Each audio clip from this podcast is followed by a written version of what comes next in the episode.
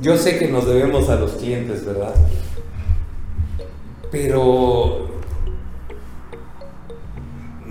No sé, hay veces sí he sentido tanta desconfianza por parte del cliente. No sé si es porque vengan de experiencias muy malas, ¿verdad? No, desconozco, pero cuando recién conoces, eh, recién tienes a un cliente y, sientes una desconfianza tremenda, híjole, no sé, a mí me prenden los focos rojos como para decir, híjole, este proyecto va a ser muy difícil por la desconfianza que hay en el equipo de trabajo. Un proyecto solo va a funcionar eh, rápido y va a alcanzar sus, sus, estándares de tiempo, calidad, costo y demás, si es que, si es que hay un, una labor de equipo entre todos los, los protagonistas del proyecto. Pero igual me ha tocado, y, de, y con firmas grandes, donde la instrucción ha sido prohibido hablarse entre ustedes. Prohibido. Eso, eso, eso, amigos que nos escuchan, la verdad es, no está bien. No está bien que, que por desconfianza se, se, limite la comunicación dentro de un proyecto. Ahí el único perjudicado va a ser el mismo proyecto. En ese caso, eh, incluso tocó que el perjudicado mayor haya sido el gerente del proyecto, el mismo que nos prohibió que el mismo que nos prohibió la comunicación, porque ya sostener un proyecto de una dimensión grande sin con cero comunicación entre los que intervienen, pues derivó en el, en el colapso, ¿verdad? Bueno, se sacó adelante, pero pero tras mucho sufrimiento. Entonces, eh, este, sí, sí, sí, estoy de acuerdo. Tal vez no me expliqué mucho, Ezequiel. Y por supuesto que entiendo que las partidas de ingeniería son importantes y de estudios son importantes. Yo, yo iba al punto de que cuando el, la, la, la, persona que está en compras ni siquiera tiene dinero, ¿verdad? O presupuesto para mandar a hacer una ingeniería, la ingeniería básica, ¿verdad? Así es. Eh, y, y, sí, igual, igual me, me he encontrado a, clientes donde me lo han expuesto, me han dicho, oye, ¿sabes qué? Este, me, me interesa, nos interesa mucho hacer este, este, esta obra, pero primero debemos de sacar el proyecto. Oye, ¿habrá chance de que, de que nos financies el proyecto y después cuando salga el presupuesto te lo pago? O sea, me doy cuenta que por, por la administración interna de la empresa no pueden sacar, no tienen, no tienen dinero reservado para eso, sino que primero lo deben de pedir y tiempo, mucho tiempo después ya se los van a dar. Ajá. Entonces creo aquí la recomendación, no sé si estén, estén todos de acuerdo, la recomendación hacia el personal de compras de, la, de los clientes es precisamente eso, que busquen con, sus, con su administración el que les otorgue un presupuesto para eso, para proyectos. Yo estoy seguro que si, que si las empresas eh, dejan un, un, una parte de su presupuesto destinado a proyectos, se van a ahorrar muchísimo dinero, muchísimo. ¿Por qué? Porque ya sea que, lo, que el proyecto lo terminen haciendo de forma interna o contratando un externo, pero les van a entregar algo que realmente pueden mandar concursar o algo que esté hecho a, justo a la medida y no tener un monstruo blanco como el que decimos. No sé, no sé si les suene eso como una posible solución ante, ante los problemas que sufren los clientes. ¿Qué dicen? ¿Están de acuerdo conmigo? Pues sí, sí estamos de acuerdo. Eh, bueno, a mi experiencia le, podría comentar algo que en una obra en especial lo vivimos, lo que usted comenta, que en ejecución tuvimos que recomponer el proyecto. Entonces, el recomponer el proyecto durante la ejecución aparte de los dolores de cabeza que nos quitaron, es este, no entender qué quiere el cliente. Y cuando, tú no, cuando uno no sabe qué es lo que quiere, pues todos hacemos lo que podemos hacer cuando eso se puede evitar desde un principio. Desde la, desde la proyección, desde como usted dice, tener reservado eh, el monto o el capital para hacer un proyecto bien hecho, desde ahí partimos. Si nosotros destináramos ese, esa, gran, esa parte importante de un proyecto, todo fluiría y todos los proyectos saldrían de, la mano, ¿no? Tal desde el proyecto, costo hasta la ejecución, saldrían perfectamente. Sí, efectivamente. Y digo, ya hablamos acerca de la conceptualización, ¿no? Ya una vez que se tiene establecida cuáles son las necesidades, pero ya de lo que hablas ya es de la obra y todos los problemas que hay cuando no se tiene un buen proyecto. Exactamente estrés porque no sale, porque hay retrabajos y retrabajos y, finalmente esos retrabajos terminan siendo mucho más caros que lo que hubiera salido a hacer un proyecto. E, e incluso, no sé, eh, Dani, en tu área, ¿qué pasa cuando tienes, cuando, cuando lo que tienes es información insuficiente? ¿Qué, qué problemas te trae a la hora de ejecutar la obra? Eh, bueno, en cuestión de sistemas sí es complicado por cuestión de materiales. O sea, si, tienes tu proyecto y a la mera hora el cliente, o, a lo mejor no el cliente, ¿no? a lo mejor la supervisión, es la que no sabe cómo, cómo va a ejecutar el proyecto o realmente a qué punto se tiene que llegar, es ahí donde te empiezas a, tener trabas, ¿no? Y yo tengo que traer, yo tengo que traer material a tal, a tal fecha porque si no, los tiempos de entrega están cañones, ¿no? Entonces ahí eso es un punto, ¿no? Nos, nos, topamos con tiempos de entrega de materiales, nos topamos con, con, falta de materiales, porque igual nos ha pasado que no encontramos materiales, todo. ¿Por qué? Porque a lo mejor desde un principio, este, pues no, no se coordinó bien el, el, el proyecto, el inicio del proyecto, eh, la ejecución de los trabajos y al fin de cuentas, pues resulta que está mal, ¿no? O así no quería, o eso yo no, yo no quería eso. Entonces sí, sí es un, un problema muy, pues, grave que repercute a la larga a lo mejor en, costo y pues lo más importante, el tiempo. ¿no? Incluso en tu área me ha tocado ver cómo debido a un mal proyecto, porque finalmente amigos, nos debemos de asegurar que, que, a quien le asignemos que nos haga el proyecto, pues tenga las cartas credenciales para, para hacerlo, ¿verdad? Que sea realmente especialistas en esa área. En tu, eh, en tu especialidad me ha tocado ver cómo parte de la infraestructura se hizo de una manera y a la hora de llegar a los equipos, los equipos no son compatibles con el resto de la infraestructura.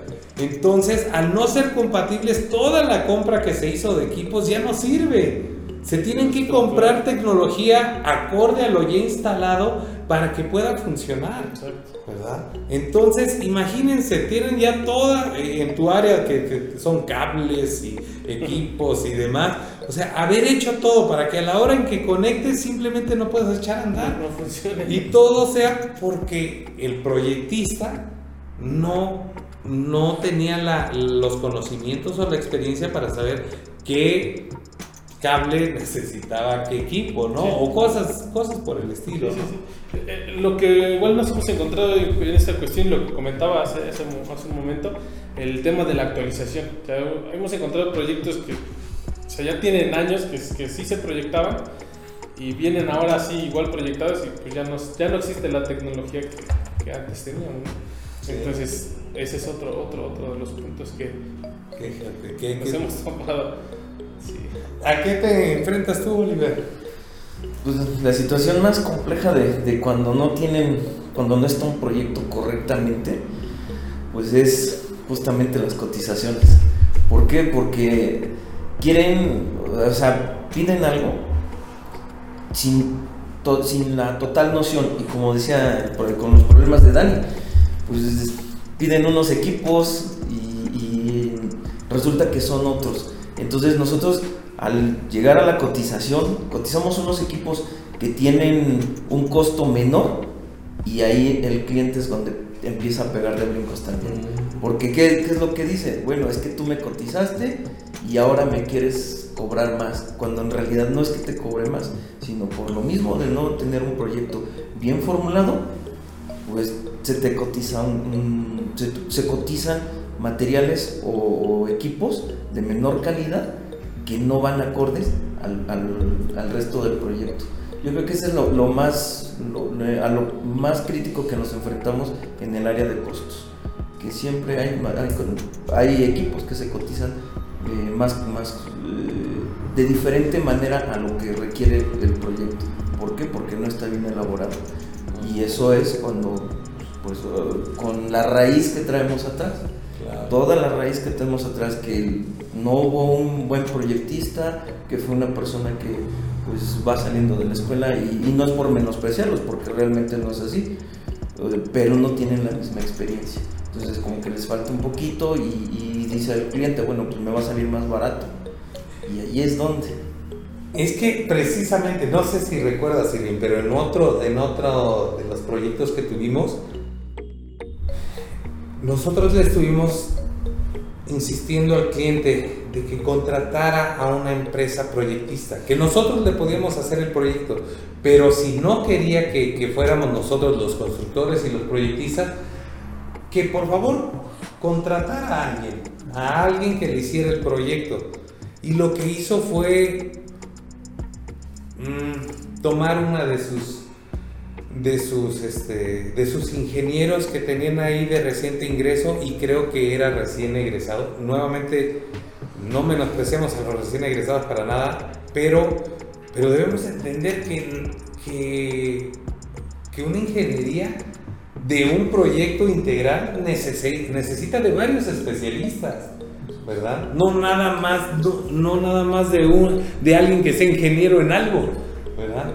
O sea, tal vez ese ingeniero sí va a dar una buena opinión o un buen diseño de la, de la especialidad que él maneja, pero es imposible pedirle a un ingeniero eléctrico que haga tu, tu sistema tu sistema, no sé, de bombeo o de aire comprimido, cuando ya son otras especialidades muy diferentes a, la, las de él, ¿verdad?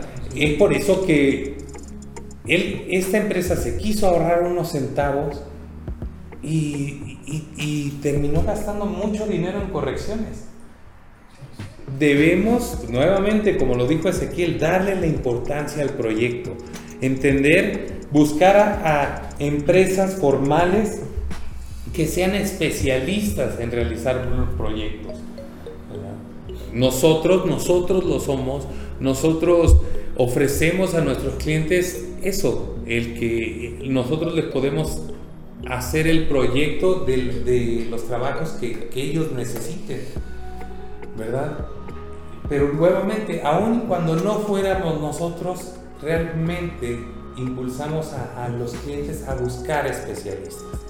Créanme que va a ser de los dineros mejor invertidos. Javier, muy callado. Este, ¿Qué problemas o qué soluciones das hasta ante esta falta de... Pues problemas, eh, igual como mencionaba del plano, igual vamos a, visitas de obra.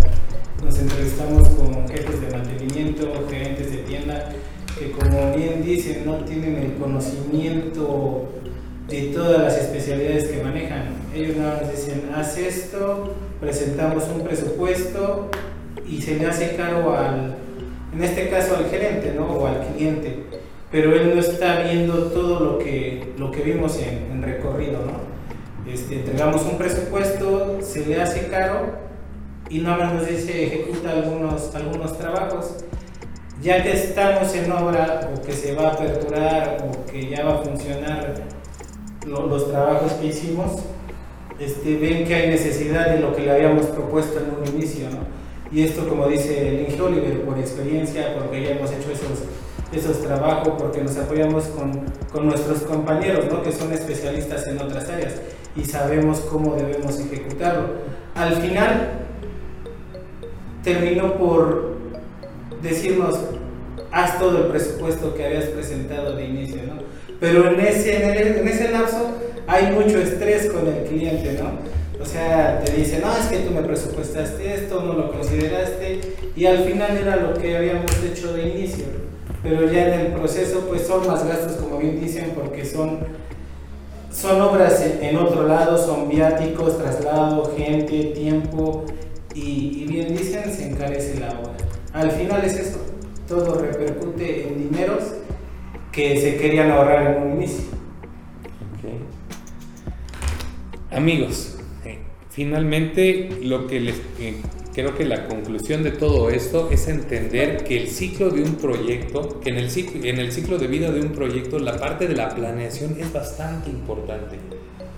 Como lo dijimos ya, muchas, muchos clientes llegan a pensar que la etapa de planeación en donde se conceptualiza el proyecto es algo que, que, podemos desechar o que le podemos pasar la responsabilidad al que va a hacer la ejecución del proyecto.